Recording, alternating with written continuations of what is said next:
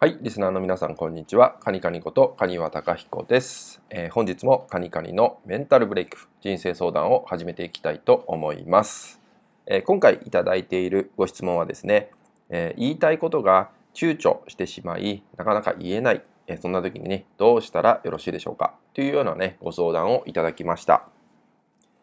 え言いたいことが躊躇してしまって、なかなか思ってることがね、話せないっていったようなね、ご相談があると思うんですけど、えー、これってね、えー、自分の目上の方だったりとかね何かこうコミュニティの中でこう自分が発言をするっていう時に、えー、なかなか思っていることや本音だったりとかね本当に聞きたいことが聞けなかったって言ったようね、えー、後でね後悔してしまうようなこともあると思うんですよね。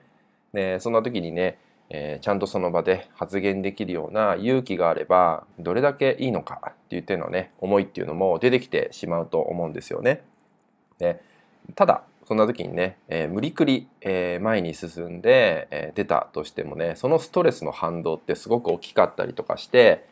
えまたね元の自分に、え戻ってしまうなんてこともあるんで、えじゃあねそんな時にどうしたらいいかっていうとこなんですけど、えまずその一歩踏み出す勇気っていうとこがね大事になりますけど、えそんな時に、え一回躊躇してしまうその理由っていうのをね振り返ってみるといいと思います。まあ、少し時間がかかって向き合うこともあると思うんですけど、えー、なんで自分ってそんな躊躇しちゃうんだろうか？っていったようなね自問自答を、えー、まずやってみることが大切です。でそこでね自信がないからとかね、えー、こんなこと聞いてもいいんだろうか？っていったようなね、え、思いっていうのがね出てきてしまう場合もあると思うんですよね。でただそこでなんで自分が躊躇しちゃうか、えー、言えなくなってしまうのかっていったようなことが、えー、1個でも分かってくると、えー、それをね拭えてくると思うのでねまず最初にそこをね知る自覚していくってことからね始めてみるといいと思います。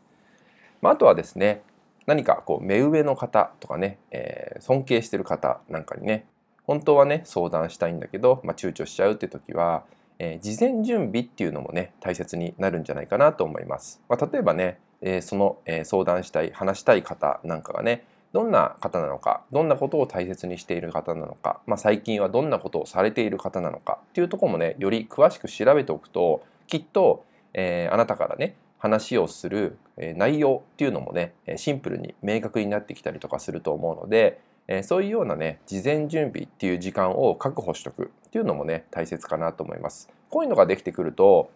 割と、え話せたりとか、え意外とできちゃったっていうこともねあると思いますので、えこんなね機会もね作ってみるといいのかなと思いますね。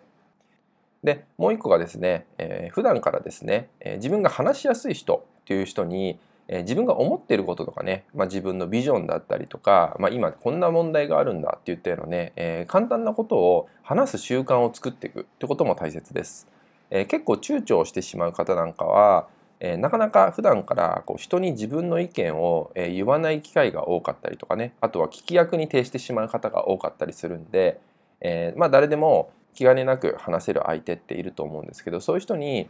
小さなことでもいいので、まあ、自分が思っていることこれからやっていきたいこと今感じていること大事にしていることなんかをね少しずつ話せるような習慣、えー、これはね話すようなことを慣れていくっていうことになるんですけどそういうこともねやっていくと、えー、だんだん躊躇っていうのがねなくなってくると思うので、まあ、いろんなね一日の中でできることっていうのを見つけてもらえたらと思います。